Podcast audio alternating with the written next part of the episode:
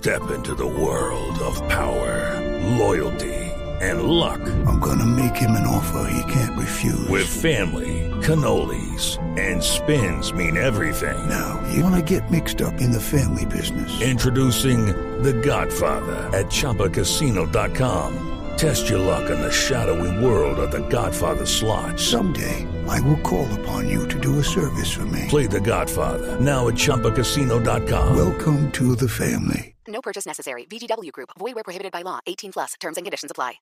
En el radar no olvidamos a Venezuela. Análisis de la crisis sociopolítica del vecino país con protagonistas y expertos. Hoy hemos querido dedicar el radar en Blue Radio y BlueRadio.com, usted que nos escucha o que está en Facebook también eh, viéndonos, a la situación cada vez más crítica en Venezuela, a lo que está pasando en el vecino país. Y desde muchas aristas hoy estamos viendo que la situación pues realmente se está agravando. De muchas formas, usted ya puede ver hoy a los venezolanos en unas larguísimas caminatas por las carreteras de Colombia desde Cúcuta, intentando llegar a Bogotá y luego cruzar hacia Ecuador, un éxodo que para Naciones Unidas puede ser incluso más grave que el que está viviendo Siria, la cantidad de personas que están migrando hacia Europa y dice que lo de Venezuela es supremamente grave. Más de dos millones y medio de personas han salido en los últimos meses por cuenta de la crisis que tiene muchas aristas. Vamos a ir en segundos a Paraguachona, La Guajira, vamos a estar eh, también en los puentes binacionales en Cúcuta, en la frontera, y vamos también a estar eh, hablándoles de lo que está sucediendo en otras partes, porque hoy Colombia es el epicentro de recepción de venezolanos porque se han endurecido los controles migratorios y los requisitos en Ecuador, Perú, Brasil y otros países de la región. Colombia por ahora sigue y esperamos que continúe de esa manera con los brazos abiertos para los venezolanos. Una de las personas que desde el exilio, desde fuera de Venezuela, ha estado impulsando de una manera más decidida, desde lo judicial, pero también desde sus posiciones, una petición para que haya un cambio de régimen, para que restablezca la democracia Venezuela, es la fiscal general de ese país, Luisa Ortega Díaz, que desde hace meses está en Colombia, que ha emprendido desde aquí una ofensiva diplomática y que ya está formando parte de la colonia venezolana que vive en nuestro país. Señora fiscal Luisa Ortega, muchas gracias por estar con nosotros aquí en el radar en Blue Radio. No, ustedes, Ricardo, muchísimas gracias por invitarme. ¿Cómo le ha ido en Colombia? ¿Cómo ha tenido esta estadía en compañía de su familia en nuestro país? Muy bien, porque Colombia me ha permitido eh, trabajar en función del único objetivo que me motiva, que es la libertad de Venezuela, la democracia en el país. Y más que, mm, como lo señalabas, Colombia ha sido el país que ha recibido más venezolanos.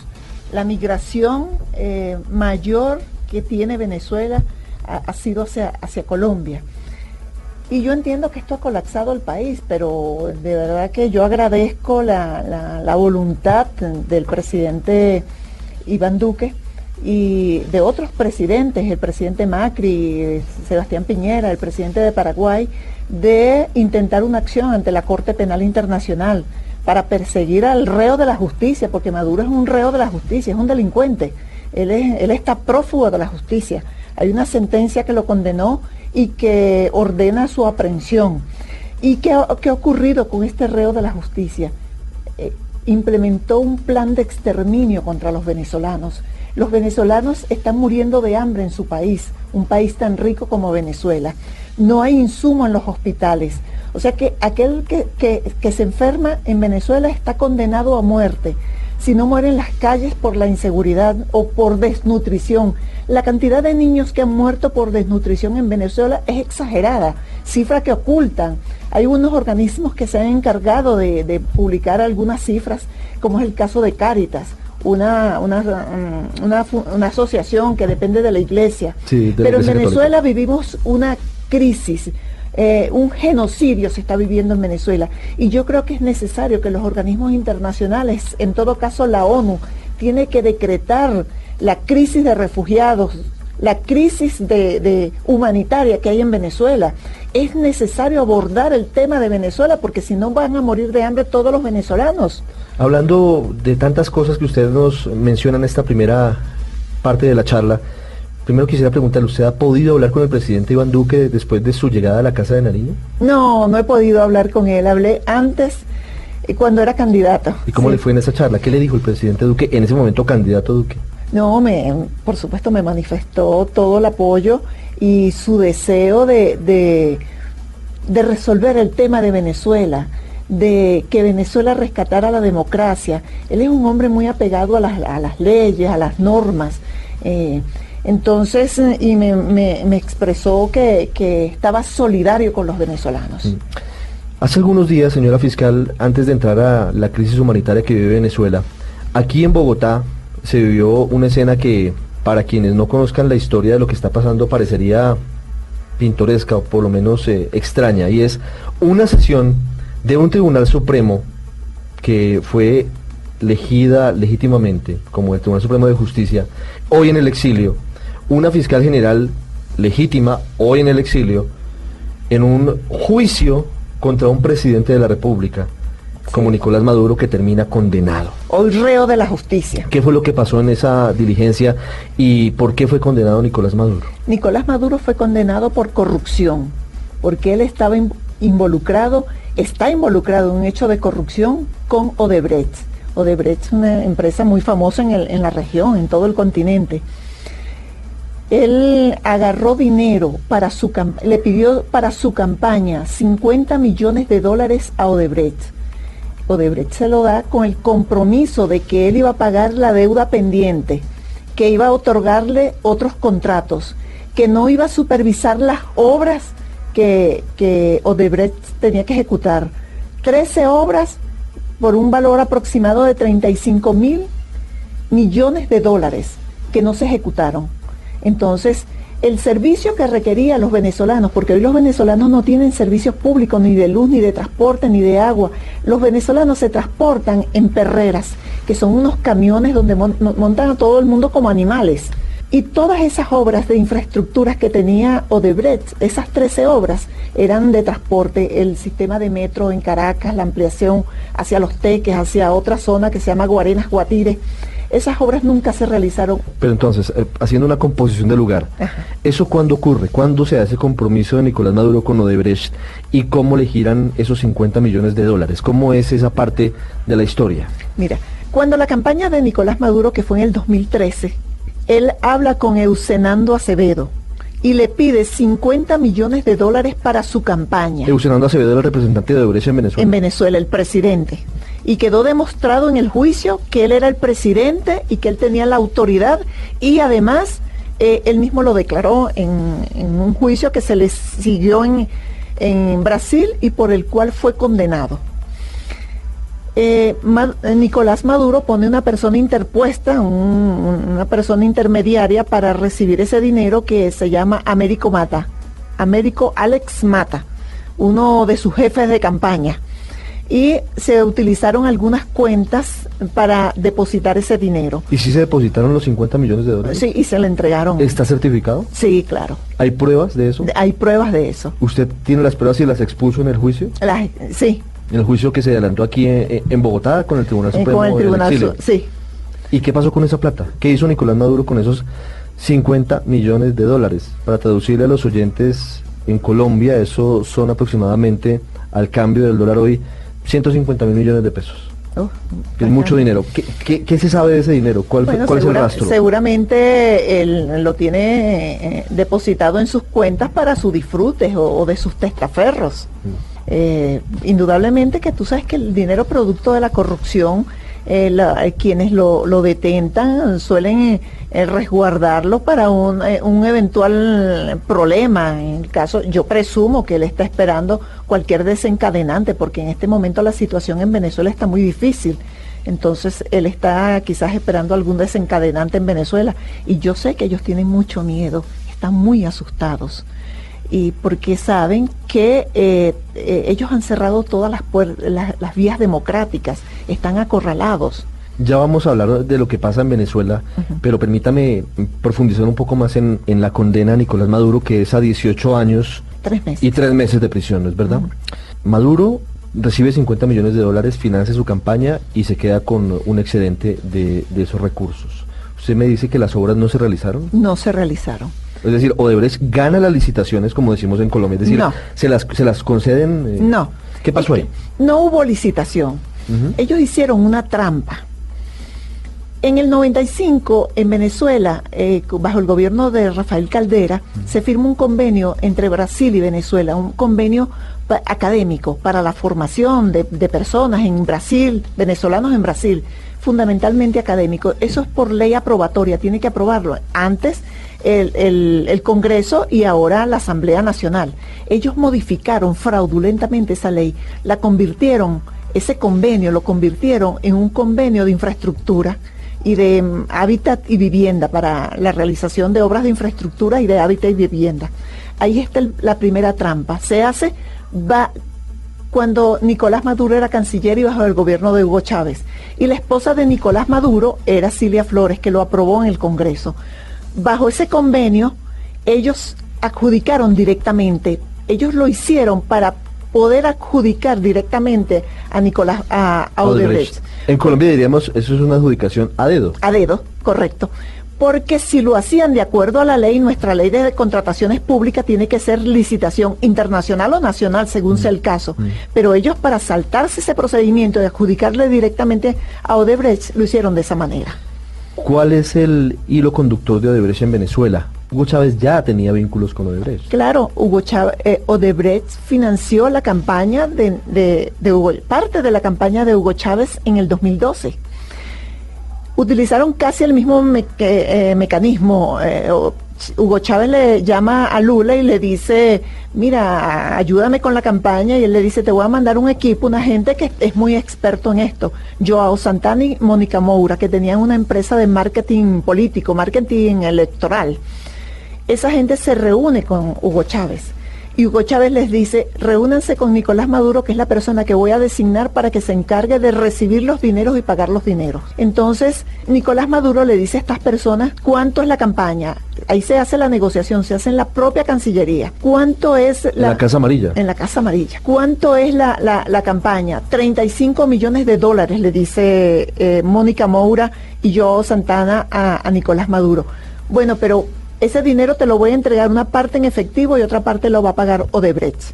Efectivamente, Nicolás Maduro en la Cancillería le pagó hasta 10 millones de dólares a, esta gente, a Mónica Moura, eh, de la empresa de marketing por la campaña electoral. Entregas de uno, dos, tres, cuatro en maletas. En efectivo. en efectivo. Y la otra parte, eh, Odebrecht hizo depósitos en unas cuentas que Mónica Moura le señaló. ¿Cuentas en dónde? En República Dominicana, entre ellas en, eh, el Banco Heritage, en mm. Suiza. Eh, eh, los detalles no los recuerdo. Pero eso quiere decir que desde Hugo Chávez hay... Corrupción. Ilícitos, sí. ilegalidades y corrupción. Claro. Comprobada. Comprobada, claro. Eso compromete también a Hugo Chávez. ¿Y usted cuándo se enteró, cuándo se dio cuenta de esto? ¿Usted es fiscal desde hace cuánto tiempo? Eh, tengo nueve, nueve, bueno, ahora más tiempo, diez años ahora. sí, pero usted empezó en 2008 a ser fiscal de Venezuela. ¿En qué momento se entera usted de la corrupción en la campaña de Hugo Chávez y de la corrupción en la campaña de Nicolás Maduro? Ese evento ocurre, el, dos, el evento con Hugo Chávez ocurre en octubre de 2012 septiembre, octubre de 2012. Hugo Chávez ya estaba enfermo, estaba muy enfermo. Sí, claro. Recuerda que ahí es la campaña de Hugo Chávez la que financia Odebrecht. Que es cuando, cuando Hugo Chávez aparece en el último acto de campaña en la Avenida Bolívar, en un pleno aguacero, que tiene una imagen eh, pues, memorable, digamos que es el momento en el que él se juega sus restos porque tenía una campaña muy dura con, Enrique Capriles. Correcto. Y en el 2013 es la campaña de, de Nicolás Maduro. Nosotros comenzamos la investigación en el 2015, noviembre de 2015. ¿Por qué dos años después?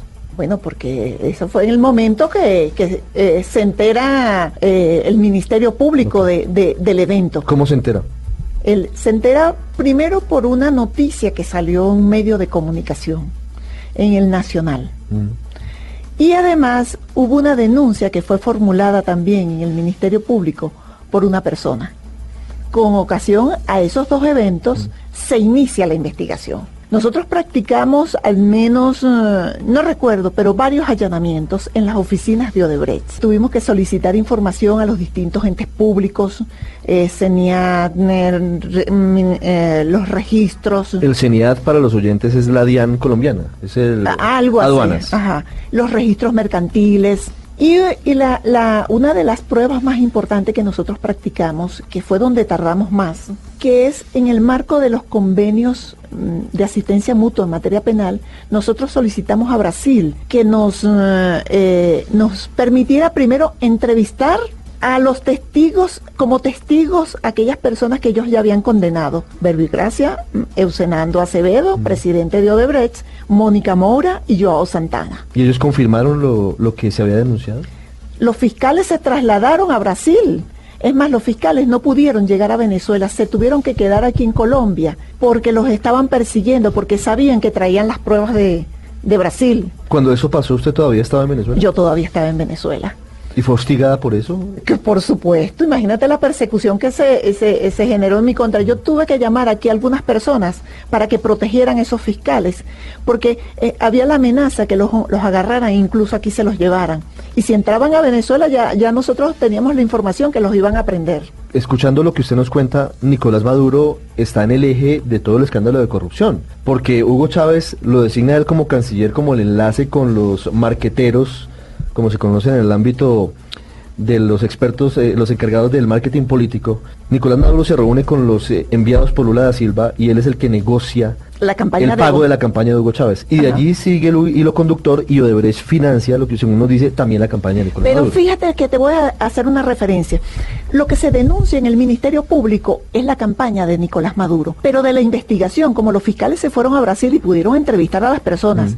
además, nosotros le pedimos a Brasil que nos entregara también las, las entrevistas que ellos habían hecho y las delaciones. Estas personas delataron en Brasil. Es decir, narraron todo lo que había ocurrido porque en Brasil la delación es premiada, te rebajan la pena. Claro. Y nosotros le pedimos toda esa información a Brasil y efectivamente la Fiscalía de Brasil nos las entregó.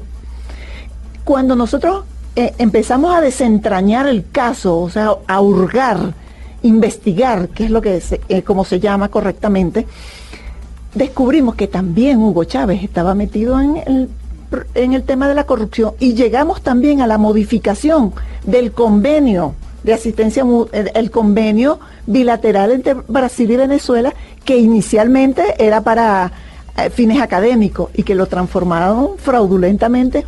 Y eso salpica a Silvia Flores. Por a la primera combatiente de la nación, diría Nicolás Maduro, hoy esposa de Nicolás Maduro. Sí. En ese momento presidenta de la Asamblea Nacional. Correcto. Bueno. ¿Enrique Capriles recibió dinero de Odebrecht? Mira, la, las investigaciones que tenga el Ministerio Público, en el momento que considere oportuno, informará cuál es el contenido de las mismas, a quienes compromete mm. o no. Mm. Entiendo su diplomacia y su prudencia, pero se han conocido testimonios y declaraciones desde Brasil que indican que Odebrecht, así como pasó en Colombia, porque uh -huh. digamos que también hay que decirlo, en Colombia se tiene probado que Odebrecht financió la campaña de Juan Manuel Santos en 2014 y financió, bueno, parte de la campaña, y financió parte de la campaña de Oscar Iván Zuluaga, es decir, el gobierno y la oposición. Uh -huh. En Venezuela, según esos testimonios, así como usted nos dice que hay pruebas y de hecho ha sido condenado Nicolás Maduro a 18 años y 3 meses de cárcel por haber recibido 50 millones de dólares de Odebrecht, también dicen que Odebrecht como es una empresa y no tiene intereses políticos sino financieros y económicos, pues quiere ganar con cara y con sello. Uh -huh. Que no solamente financia una campaña con el caballo que cree que va a ser el ganador, sino que también va a financiar la campaña de quien eventualmente puede ganar, pero que no es el favorito en las encuestas. Jugando a, ganador a ganar plaza, con cara y con sello. Ah. Hay indicios, por lo menos, yo sé que usted no puede prejuzgar, pero hay indicios de la posibilidad, o se investigan indicios o denuncias de posible ingreso de plata de Odebrecht a la campaña de Enrique Capriles en 2013. Fíjate que nosotros seguimos investigando en el tema de Odebrecht, especialmente a Diosdado Cabello, que también a él de verdad que tenemos un, una serie de elementos que lo comprometen, porque no se trata de un solo elemento, tienen que ser, nuestra legislación dice, fundados elementos de convicción.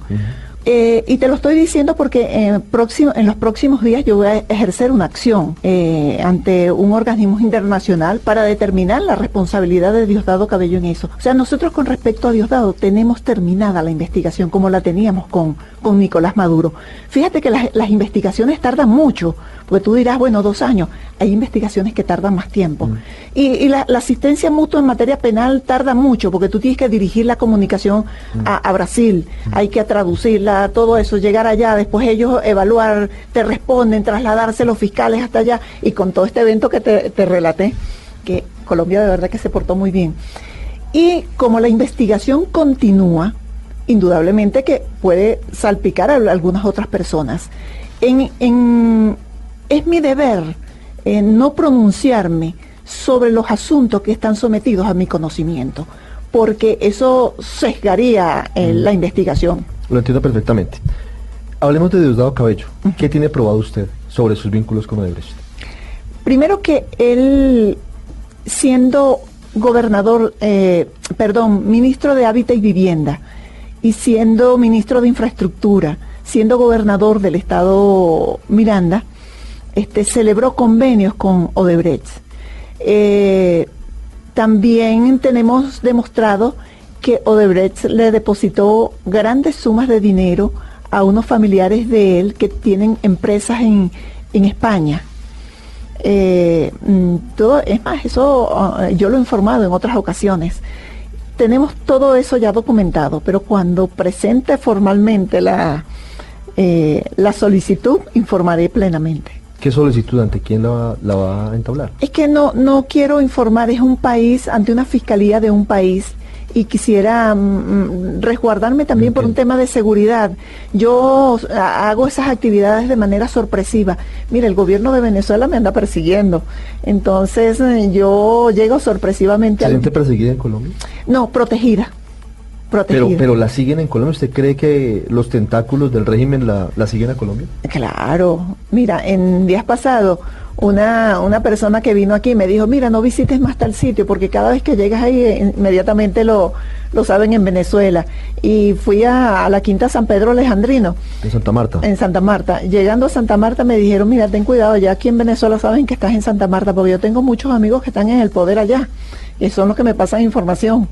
Me dicen todo lo que ocurre y todo lo que me van a hacer. De eso ya vamos a hablar entonces. Yo la interpreto la fiscal general de Venezuela va a pedir en los próximos días una investigación a un país contra Diosdado Cabello por eh, corrupción en Odebrecht. Correcto. Esa es, eh, digamos, interpretando lo que lo que usted puede decir. No, es, claramente lo que.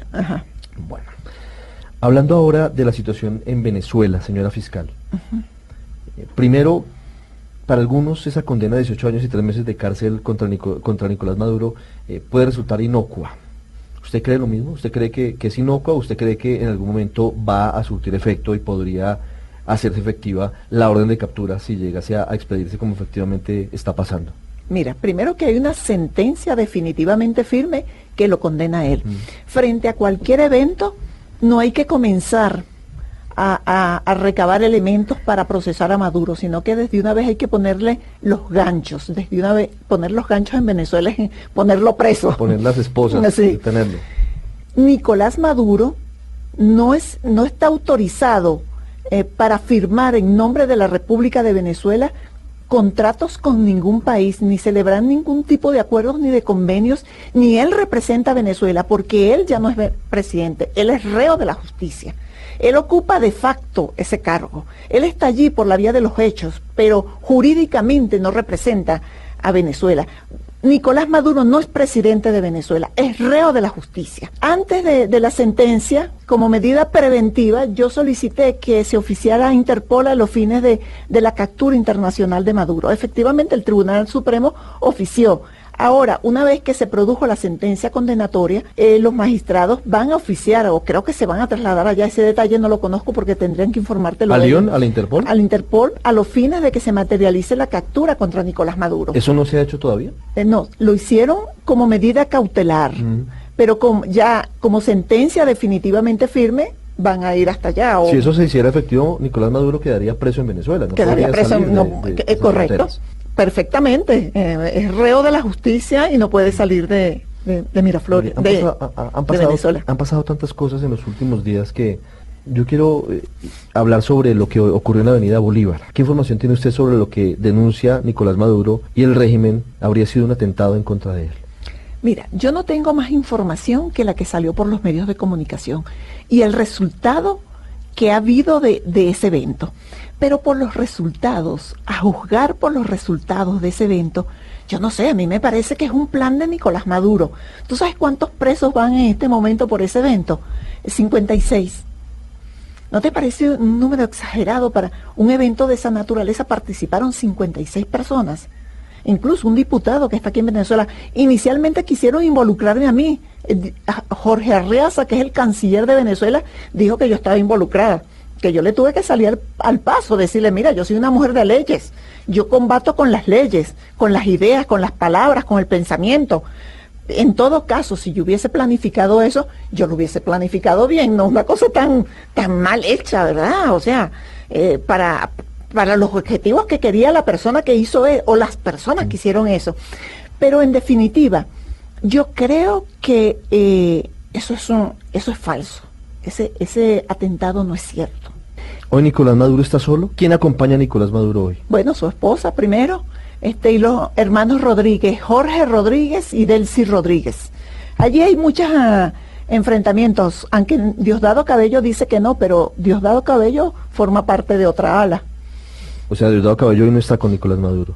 En apariencia sí, pero en realidad no. ¿Podría haber un golpe adentro del chavismo, del madurismo, del oficialismo, de la cúpula que maneja Venezuela contra Nicolás Maduro? Mira, no sé, pero eh, ellos son capaces de cualquier cosa. Todos ellos son iguales, a pesar de que tienen diferencias. Lo que pasa es que entienden que si se fracturan, eh, van a ser, van a perder el poder. Sí. Hablando, señora fiscal, sobre Juan Requesens y las denuncias de violaciones a los derechos humanos en Venezuela. ¿Qué va a pasar ahora? Porque eh, tengo entendido, además usted nos decía, y efectivamente varios países de América Latina van a entablar nuevas denuncias de violaciones a los derechos humanos por lo que está pasando con la disidencia de oposición política, por lo que está pasando con los venezolanos de a pie en los hospitales, con todo esto ante la Corte Penal Internacional. Vienen nuevas acciones, vienen nuevas eh, medidas, usted va a entablar nuevas eh, solicitudes ante la Corte Penal Internacional. Mira, yo tengo, ya yo estoy mandando una comunicación a los presidentes de Paraguay, Chile, mm, Argentina y el de Colombia, por supuesto, eh, agradeciéndole. De verdad que en nombre de los venezolanos, en mi propio nombre, en nombre de toda la diáspora, muchísimas gracias por la preocupación que han tenido estos presidentes por Venezuela por abocarse a la solución del tema de Venezuela, por querer que los venezolanos estén en mejores condiciones. Yo tengo un agradecimiento infinito con ellos y se los voy a manifestar a través de una comunicación que creo que ya debe estar saliendo en el día de hoy. Ellos van a acudir ante la Corte Penal Internacional, entiendo que por lo han manifestado claramente, pero yo tengo intenciones de acudir a la jurisdicción universal. Te explico lo que es la jurisdicción universal. Algunas legislaciones de algunos países tienen previsto que ellos pueden juzgar por violación a los derechos humanos a personas que no sean sus nacionales. Yo no sé si tú recuerdas el caso de Pinochet. Pinochet en España. Eh, ese es el caso más, más emblemático. Algo de eso es lo que yo pienso activar. Eh, con un país que no te voy a decir cuál es ahora. ah, pero viene en camino también. No solamente en el caso de Diosdado Cabello con Odebrecht, sino que sería aplicar la jurisdicción internacional contra Nicolás Maduro. Claro, pero el caso de Odebrecht. un país en particular. Lo que pasa es que en el tema de, Diosdado Cabello, ese país donde voy a acudir, eh, hay. Porque la plata la movieron por, por el torrente financiero de ese país. Eh, exactamente. hay una cuenta por donde se mueve la de la ah, corrupción de Odebrecht en ese país. Correcto. Entonces, es competencia del país conocer un caso como ese. Pero el caso que te planteo de violación a los derechos humanos es la jurisdicción universal, que es el tema de los derechos humanos, pero que el, eh, el país de, ante el cual se acuda la tenga previsto en su legislación. Entonces, vamos a hacer eso para ver si ocurre. Recuerdo que en el caso de Augusto Pinochet, eh, dictador chileno, Inglaterra y España eh, de alguna manera aplicaron esa jurisdicción, sí. pero tenían ciudadanos víctimas del régimen de la dictadura de Augusto Pinochet.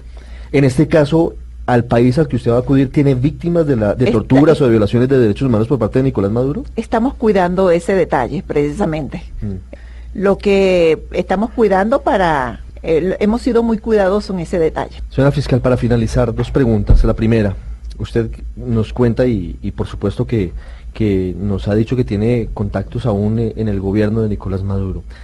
Se han escuchado declaraciones muy delicadas desde Venezuela, hablando incluso de la posibilidad de una guerra contra Colombia. ¿Usted ve posible eh, que eso llegue a pasar? Entonces, hablamos de Pedro Carreño, diputado, hablamos eh, de Diosdado Cabello, hablamos de Roy Chatterton, que fue embajador en Bogotá, que estaba permanentemente en la vida social de Bogotá y de Colombia hace 15 años.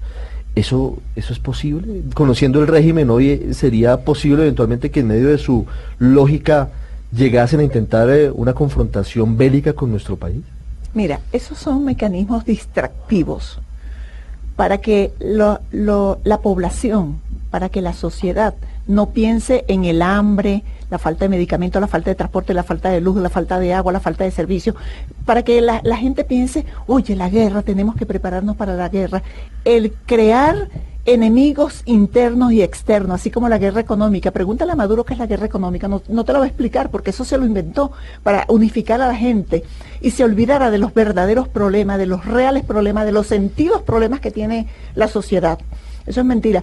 Y además, Venezuela no tiene con qué, Venezuela no tiene, mira, eso muchas de las de las de los eh, aviones, eh, tanques están desmantelados, mucho de hay más de 300 mm, eh, altos oficiales privados de libertad, muchos han desertado. ¿Con qué van a pelear?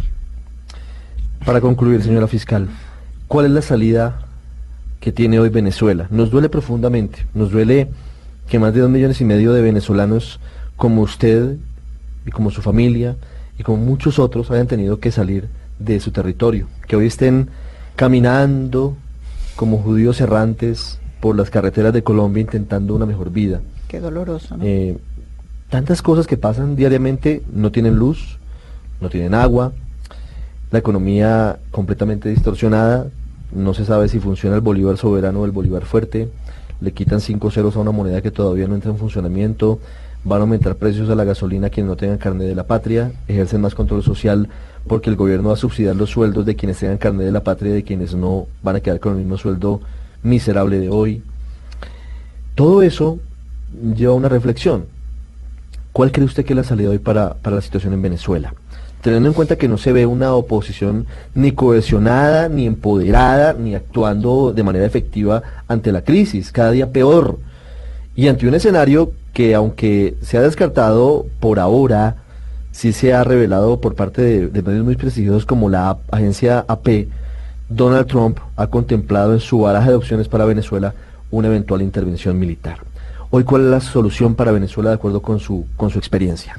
Primero que lo que yo quiero para mi país es lo que menos daño le cause, lo que menos dolor le cause, lo que sea menos trágico para ello, porque ya es suficiente el sufrimiento que tiene mi pueblo, mi gente, salir, es- eso que narrabas en este momento, caminar y muchos descalzos, sin alimentos, con frío, o sea, y yo, yo creo que cualquier cosa que, que lo impacte más, oye, será una tragedia mayor. Pero en todo caso, yo creo que es fundamental la unión de toda la sociedad y su dirigencia política.